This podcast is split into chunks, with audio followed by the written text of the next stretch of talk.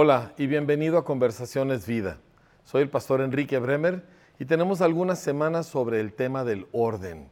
Hmm, un tema no muy atractivo, pero tan importante. Tanto que es lo primero que Dios hace cuando abre la Biblia. Génesis capítulo 1, la Biblia dice que todo estaba desordenado y vacío y entonces Dios empieza a ordenarlo. Y de ese orden que Dios establece salen dos cosas, belleza y fruto. Y entonces Dios pone al hombre dentro de ese lugar ordenado que Él le preparó. Cuando yo vine a Cristo, cuando tú viniste a Cristo, nuestras vidas eran un caos, desordenadas y vacías. Y entonces Dios inició un Génesis 1 en nosotros. El asunto es que ahora nosotros queremos colaborar con Dios en este orden que Él está estableciendo. ¿Por qué? Porque orden es esencial para dar fruto. ¿Sí? Una vida sin orden es como un río sin riberas, sin límites. Es un pantano. Y aunque hay agua, no puede haber fruto. Eh, de hecho, no se avanza. El agua empieza a oler mal. Nosotros no queremos vidas sin límites, no queremos vidas sin orden. Queremos el orden de Dios porque este orden es el que nos hace libres. Al ponernos ciertos límites nos permite avanzar y crecer y dar mucho fruto para Dios. Esto es lo que tú y yo deseamos. Ahora, vimos nosotros algunas cosas acerca del orden y es que en este proceso donde colaboramos con Dios, queremos empezar en lo físico, en ordenar nuestras cosas que tenemos. Porque lo físico es lo más fácil. Podemos empezar con un cajón, podemos empezar con una cochera, ¿verdad? El asunto es que empiezas ordenando algo y una vez que lo ordenas, mantienes ese orden. Porque el orden, una vez establecido por Dios, ahora solo es darle mantenimiento. También nosotros aprendimos que ese orden no debe limitarse solo a lo físico, sino que quiere Dios llevar orden a nuestro interior, a lo que pienso, a lo que siento, a lo que deseo. Todas estas cosas tan fuertes adentro de mí necesitan también la mano ordenadora del Espíritu Santo. Así que hoy vamos a estar hablando precisamente acerca del orden en nuestro interior. Este es un tema más personal, porque ordenar cosas, pues como quiera que sea, le agarro el gusto. Pero permitir que Dios me ordene por dentro, eso es intenso. Y eso es algo que tú y yo necesitamos, pero no siempre queremos. Y yo quiero ayudarte el día de hoy a que tú puedas abrazar los procesos de orden en el interior que Dios quiere llevar a cabo contigo. Así que vamos a entrarle. Estamos hablando acerca de lo que pensamos y de lo que sentimos y de lo que queremos. El ser humano, dice el teólogo James K. Smith, es un ser afectivo, alguien que desea cosas.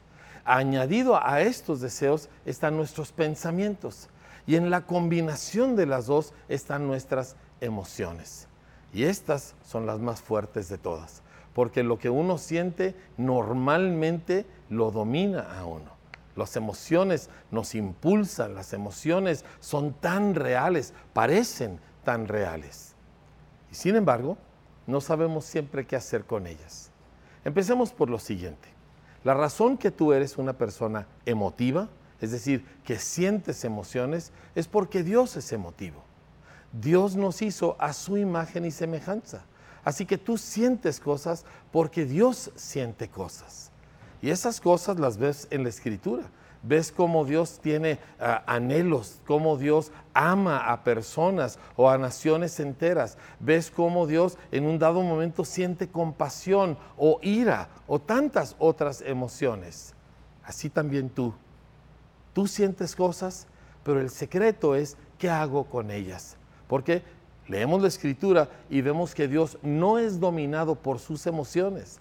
Dios no reacciona de manera intempestiva a algo que Él siente, pero a menudo nosotros sí. Y esto nos trae mucho daño. Este es un desorden en nuestro interior que Dios quiere enseñarnos a transformar. Y a la medida que vamos nosotros cambiando cómo sentimos, cómo pensamos, cómo queremos, entonces nosotros vamos a experimentar una tremenda libertad, una fortaleza personal que tú no sabías que tú podías tener. Y sin embargo, está totalmente a tu alcance. Vamos a empezar nosotros con la parte más fuerte, las emociones. Sientes algo, ¿verdad? Pero todo sentimiento tiene detrás de él un pensamiento. Por ejemplo, si tú le tienes mucho miedo, vamos a decir, hay personas que le tienen miedo a los gatos, ¿verdad? O a los perros. Y si tú sientes esa clase de emoción, es porque hay un pensamiento detrás de ello. Quizá de niño un perro te mordió, quizá este, tuviste una experiencia de otro tipo, ¿verdad? Con algún animal y, y tú estás pensando, este animal me puede hacer daño. Ese es el pensamiento detrás del miedo que sientes. ¿Sí? Y entonces lo que quieres es alejarte de ahí lo más pronto posible. Toda esta mezcla de pensamiento y deseo y sentimiento es precisamente donde Dios trae su orden. Entonces entendemos, hay un pensamiento detrás de lo que estoy sintiendo. Ahora, cuando tú sientes algo, es fuertísimo. O sea, te, te domina, te parece que no hay ninguna otra cosa más que lo que estás sintiendo. Pero recuerda, detrás de ello siempre hay algo que tú estás pensando. Es lo mismo cuando tú sientes una aversión hacia una persona. Vamos a decir que le tienes coraje o un, cierto mal sentimiento hacia alguien y, no, no, lo, soportas, no lo toleras, ¿verdad? Este, habla a la persona y, y te crespa los nervios y te detienes y dices, ¿por qué estoy sintiendo esto? Y resulta que quizá en el pasado hubo una desilusión o alguien te dijo cosas malas acerca de esa persona y ahora es lo que está en tu mente. O quizá otro pensamiento, pero el punto es de que detrás de esa emoción negativa quizá agresiva que tú estás sintiendo, detrás de ella hay un pensamiento. Nuestro trabajo, por lo tanto, será con nuestros pensamientos. Pero veamos un poco más acerca de la naturaleza de las emociones. Emociones son muy importantes y muy valiosas, porque emociones son como un termómetro que le dan valor a cosas. ¿sí? Si tú ves algo que no te emociona, pues ni lo notas, ¿verdad? Pero cuando vamos a decir que tú ves, no sé, ¿verdad? A, un bebé en los brazos de su madre, ¿verdad? Y el bebé eh, se, ríe y es un momento muy bonito y te llega. Te llega porque así somos, porque Dios nos hizo para que esas cosas nos llegaran. Y valoras aquello y, y te acuerdas del rostro de ese bebé por la emoción que sentiste en ese momento. Entonces las emociones le dan color a la vida y le dan valor a las cosas y también le dan fuerza. Cuando tú amas algo, tú quieres lograr algo y amas ese objetivo, entonces le inviertes fuerzas que ni siquiera tienes porque la emoción te impulsa. Así que no queremos que tú niegues lo que sientes. Las emociones son una parte de tu vida, una parte que Dios puso ahí. ¿Sí? Pero tampoco queremos que tú seas dominado por reacciones que nacen de emociones incorrectas. No queremos que las emociones nos gobiernen. Y ahí es donde esta cosa se pone interesante. Porque la verdad es que todos hemos hecho cosas equivocadas en una reacción a algo que sentimos. Y después, uff, nos pesó tanto haber dicho eso, haber hecho aquello, pero no pude detenerme porque lo sentía. Y esto pues es algo que nosotros pensamos que no podemos nosotros gobernar. Pero tengo noticias para ti. Sin importar cuál sea tu pasado, el hecho es de que ahora estás en Cristo y que en Cristo tú tienes acceso a recursos más fuertes que lo que estás sintiendo. Y yo quiero que aprendas a utilizarlos para que el orden entre en tu interior y tú puedas tener una vida plena que da mucho, mucho fruto. Quizá tú sientes que eres una persona inestable, que emocionalmente tú tienes tantos altibajos, que nunca vas a poder ser constante en tu caminar con Dios. Tengo noticias para ti. Quizá ahí has vivido y quizá ahí te encuentras en este momento, pero el Señor ya empezó una obra en tu interior trayendo orden y belleza y fruto a tu vida. Y el hecho de que estás en este podcast es una evidencia de que esto ya empezó. Así que cobra ánimo. Tú vas a ver cambios en tu vida que te van a sorprender inclusive a ti. Ahora, como, todo, como toda emoción parte de un pensamiento, y a veces nuestros pensamientos son equivocados, nosotros necesitamos tratar con el pensamiento que está detrás de lo que siento. Repito, es sumamente importante no tratar de reprimir lo que uno siente. La mayoría de la gente vivimos reprimiendo emociones, reprimiendo sentimientos, diciendo, no, al cabo no me afectó, no, al cabo eso no importa. No, pues este, Dios que le bendiga, ¿verdad? no vale nada para mí. Ese tipo de reacción donde yo levanto una defensa, donde yo bloqueo lo que siento, no resuelve nada. Porque aquello que tú traes adentro, que estás sintiendo, tarde que temprano va a salir. Muchas personas cuando reprimen todos sus sentimientos, pues se enferman. Ahora tampoco estoy diciendo que le des rienda suelta a lo que sientes. Hay un tercer, hay una tercera opción, la mejor, la única opción. Esta es la opción de Dios de cómo yo experimento lo que siento, lo manejo, ¿verdad? Y entonces veo el orden de Dios establecido en mí. ¿Cómo hacemos esto? Bueno, número uno, lo que dices. Tu punto de control inicial es tu boca. La mayoría de nosotros sentimos algo y lo soltamos. Queremos decirlo, queremos renegar, queremos ofender, queremos defendernos, pero casi siempre empieza con la boca cuida tu boca. ¿Por qué? Porque de lo que habla la boca sale del corazón. Si tú frenas tu boca, entonces tú controlas lo que estás sintiendo y te das tiempo. Yo quiero animarte a darte siempre esos 10 segundos de oportunidad. No importa lo que estés sintiendo, no importa lo que estés pensando, no digas nada por 10 segundos. Y esos 10 segundos te dan suficiente pausa para que tus emociones se controlen, y para que tu mente entre en acción. Es tan importante. Además, le das oportunidad a la otra persona, si, este si es que estás con alguien más y ya se acaloró el ambiente, le das a esa otra persona 10 segundos de oportunidad para que ellos también bajen sus defensas, frenen sus emociones. Ahora, una vez que has hecho eso, te detienes y empiezas a pensar. ¿Cuál es el pensamiento detrás de esta emoción? ¿Qué es lo que aquí realmente estoy pensando? Y te das cuenta. Ah, vamos a tomar un par de ejemplos.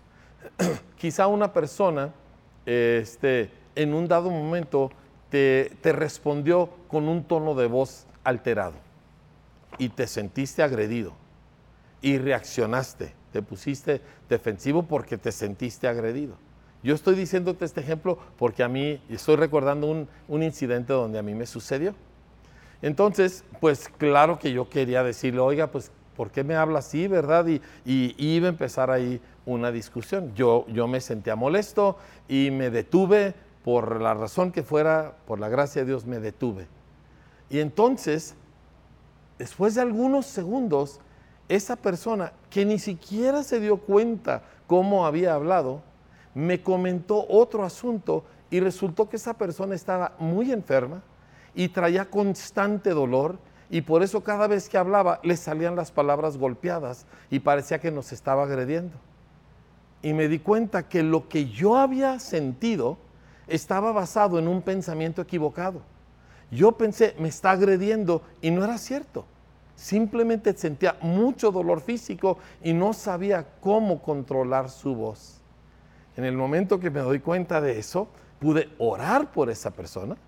Me acuerdo que le dije, permíteme orar por ti. Y pues no estaba de muy buen humor por el mismo dolor que tenía, pero oré, pude orar con fe y Dios intervino y el dolor se le quitó y le cambió completamente el aspecto y le cambió el tono de voz.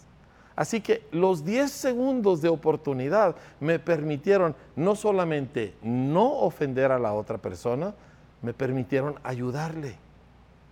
Todos pasamos por cosas así. Y tú tienes que saber que en el momento de tu crisis emocional, cuando tú estás lleno de coraje o de temor o de envidia o de cualquier otro sentimiento malo que tú puedas tener, también tienes una oportunidad en Cristo para gobernar aquello y hacer de ello algo que da fruto. Tú piensas que es imposible, pero no es, porque esto es lo que Dios hace en personas como tú y como yo todo el tiempo. Por eso queremos aprender a colaborar con Él. Así que recuerda, el punto de control es tu boca. 10 segundos de oportunidad, 10 segundos de silencio que te permiten a ti conectarte con Dios, te permiten pensar y responder de una manera diferente. Otro asunto es que una vez que tú eh, te detienes, tratas de indagar cuáles son los hechos reales. ¿sí? Mi impresión es que esta persona me estaba agrediendo, ¿sí?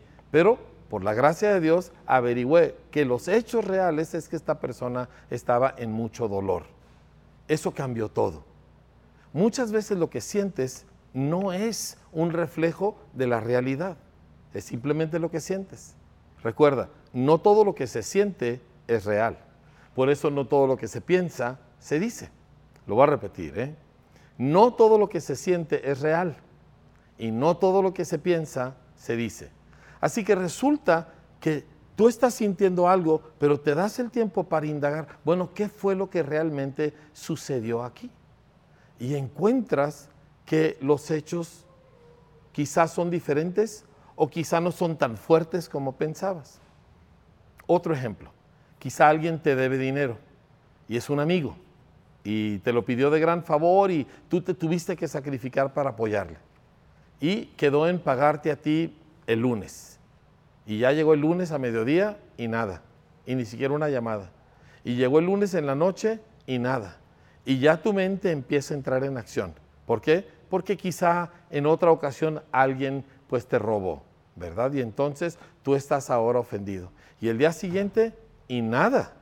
Y tu mente empieza a pensar, ¿Pero qué le pasa? ¿Cómo es posible que me traicione de esta manera? Tanto que me costó a mí ayudarle para que ahora me salga con que ni, no solo no me paga, ni siquiera tiene la decencia de llamarme para decirme, ¿verdad? Eh, eh, etcétera. Y pasan dos días y pasan tres días y tu mente ya está en sobremarcha, ya está a mil por hora y ya estás sentido, enojado, te estás sintiendo traicionado, ¿cómo es posible? La indignación de que alguien te quite lo tuyo, porque el dinero sí nos afecta, porque nos cuesta mucho ganarlo. Y todas tus emociones tienen tres días en revolución. Y al cuarto día se presenta tu amigo, ay, perdóname que me retrasé tanto, y te entrega tu dinero. ¿Sí? Ahora, los hechos han cambiado, pero las emociones están en un lugar bastante difícil.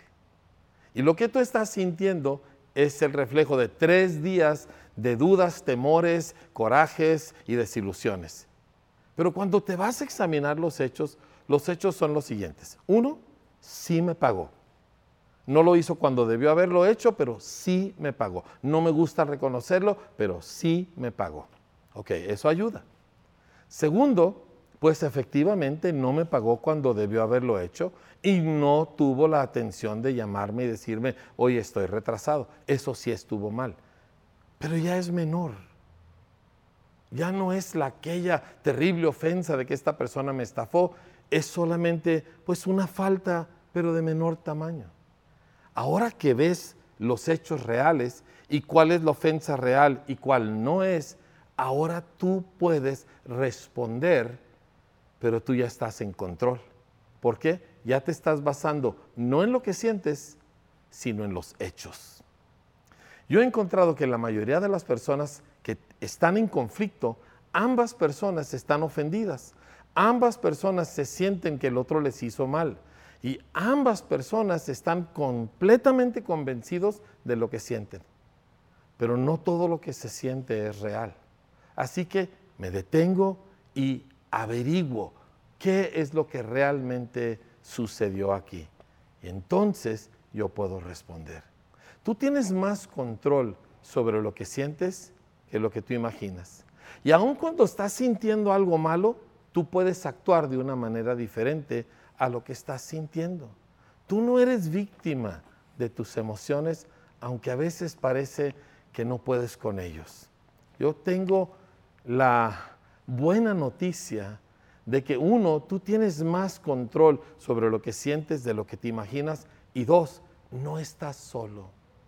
Cuando tú sientes esa cosa terrible que parece que te va a dominar y que no te puedes controlar y que vas a reaccionar, tú tienes un lugar a donde acudir. Tú tienes acceso a la presencia de Dios. Tú puedes hablar con el Señor y derramar tus emociones delante de Dios. Como te dije, no quiero que las reprimas. Dios no quiere que tú reprimas lo que estás sintiendo. Quiere que te metas en tu aposento y derrames tu corazón delante de Él y le digas todo lo que estás sintiendo. Eso es lo que hicieron los salmistas. 150 salmos de individuos que aman a Dios derramando su corazón, su angustia, su temor, su ira, todo lo que están sintiendo, pero delante del Señor. ¿Y por qué delante del Señor? Porque Él sí nos puede ayudar. Cuando sientes todo aquello, tú quizá no puedes, pero el Señor sí puede. Y cuando vas y se lo platicas al Señor, aquello, para empezar, se te aligera el corazón y segundo, Dios interviene. Ahora, lo que no es sabio es tomar todas esas emociones e ir y platicárselas a alguien más ahí ya involucraste una tercera persona en tus sentimientos, ya le llenaste su mente y corazón de ideas equivocadas y la cosa se hizo peor. Ve ante Dios. Haz esto en privado con el Señor.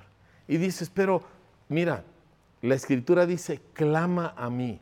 ¿Sabes qué significa clama? Significa grita. La escritura habla de tantas veces que gente llora delante de la presencia del Señor como el rey Ezequías, cuando Dios le dijo, vas a morir, pon en orden tu casa. Y la escritura dice que él volvió su rostro contra la pared y lloró. Lloró delante del Señor y le dijo, Señor, no es posible que esto suceda. Y Dios oyó su llanto y le concedió muchos más años de vida. Toma aquello que estás sintiendo y llévalo delante del Señor. Yo he encontrado que a veces hay salmos que inclusive me ayudan. Hay salmos cuando yo me siento terriblemente mal y hay un cierto salmo que expresa todo lo que yo estoy sintiendo y lo uso para orar. Y te animo. Pero si no conocen un salmo, tus propias palabras son más que adecuadas para comunicarle al Señor lo que estás sintiendo. Y en el momento que lo haces, entonces tienes a alguien contigo en la batalla y tú vas a vencer. Quizá en la primera y en la segunda no, pero tú vas a vencer. Quizá tropieces y luego te tengas que levantar, pero tú vas a vencer. Una de las emociones más fuertes que sentimos es el miedo. Quizá en, ciertas en cierta forma es la más fuerte y la más destructiva de todas las emociones humanas cuando le tenemos miedo a diferentes cosas. El miedo nos controla, el miedo nos paraliza. ¿Qué haces con tus temores? El, autor de, de los salmos dijo, cuando yo temo, entonces en ti confío. ¿No debe darte vergüenza confesarle a Dios que tienes miedo? ¿No debe darte vergüenza pedirle ayuda? Tampoco debe darte vergüenza confesarle que sientes una emoción terrible. Quizás sientes envidia de alguien que ha logrado algo que tú no y, aquella cosa te corroe y, y, es tanta la vergüenza que uno siente cuando tiene envidia. Llévala ante el Señor. Dile al Señor, tengo mucha envidia. Y deja que Dios ordene lo que tú sientes, ordene lo que tú piensas y luego tú vas a poder responder de la manera correcta. Así que hay respuesta para nuestras crisis y nuestras situaciones emocionales, cualquiera que sea. A final de cuentas, nosotros encontramos que en todo este caminar, que es intenso, que es fuerte, que todos nos sentimos que somos el menos capaz de vencer lo que sentimos, porque nadie sabe lo que siente más el que lo siente. Y, yo no sé lo que tú estás sintiendo, y para ti es lo más fuerte que alguien puede sentir. Y sin embargo hay alguien que sabe lo que tú sientes. Lo sabe tanto como lo sabes tú, quizá hasta más. Sabe exactamente a qué sabe aquella cosa que traes en tu pecho. Y Él tiene el poder para ayudarte. Él tiene el poder para sacarte de ese lugar de caos emocional y llevarte a un lugar de orden y de madurez donde tú empiezas a dar fruto. Hay una última cosa que quiero animarte a hacer. Tiene que ver con este orden.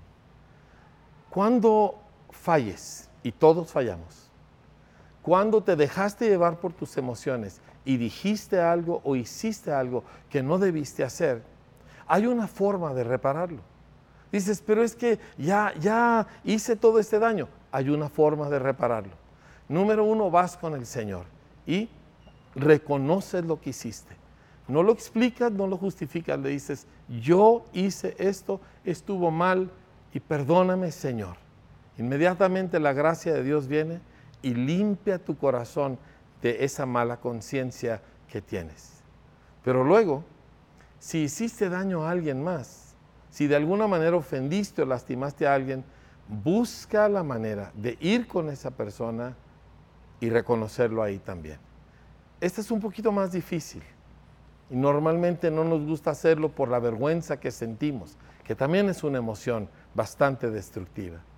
Pero si tú das ese paso y vas con la persona y le dices, hice algo que estuvo mal, perdóname.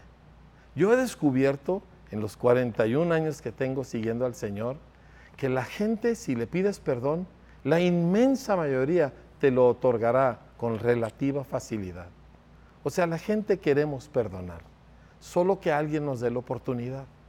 Cuando tú le confiesas a alguien algo que hiciste, algo que dijiste que estuvo mal y pides perdón, tú vas a encontrar que hay mucha gracia para ti. Y una vez que resuelves eso, ¡uh! la libertad que viene.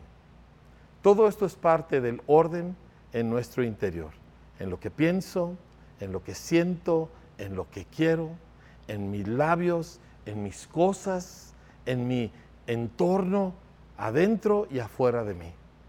El resultado final es una vida plena y mucho, mucho fruto para Dios. Que Dios te bendiga al caminar en esto. Hazlo confía en el Señor, vas a ser muy gratamente sorprendido.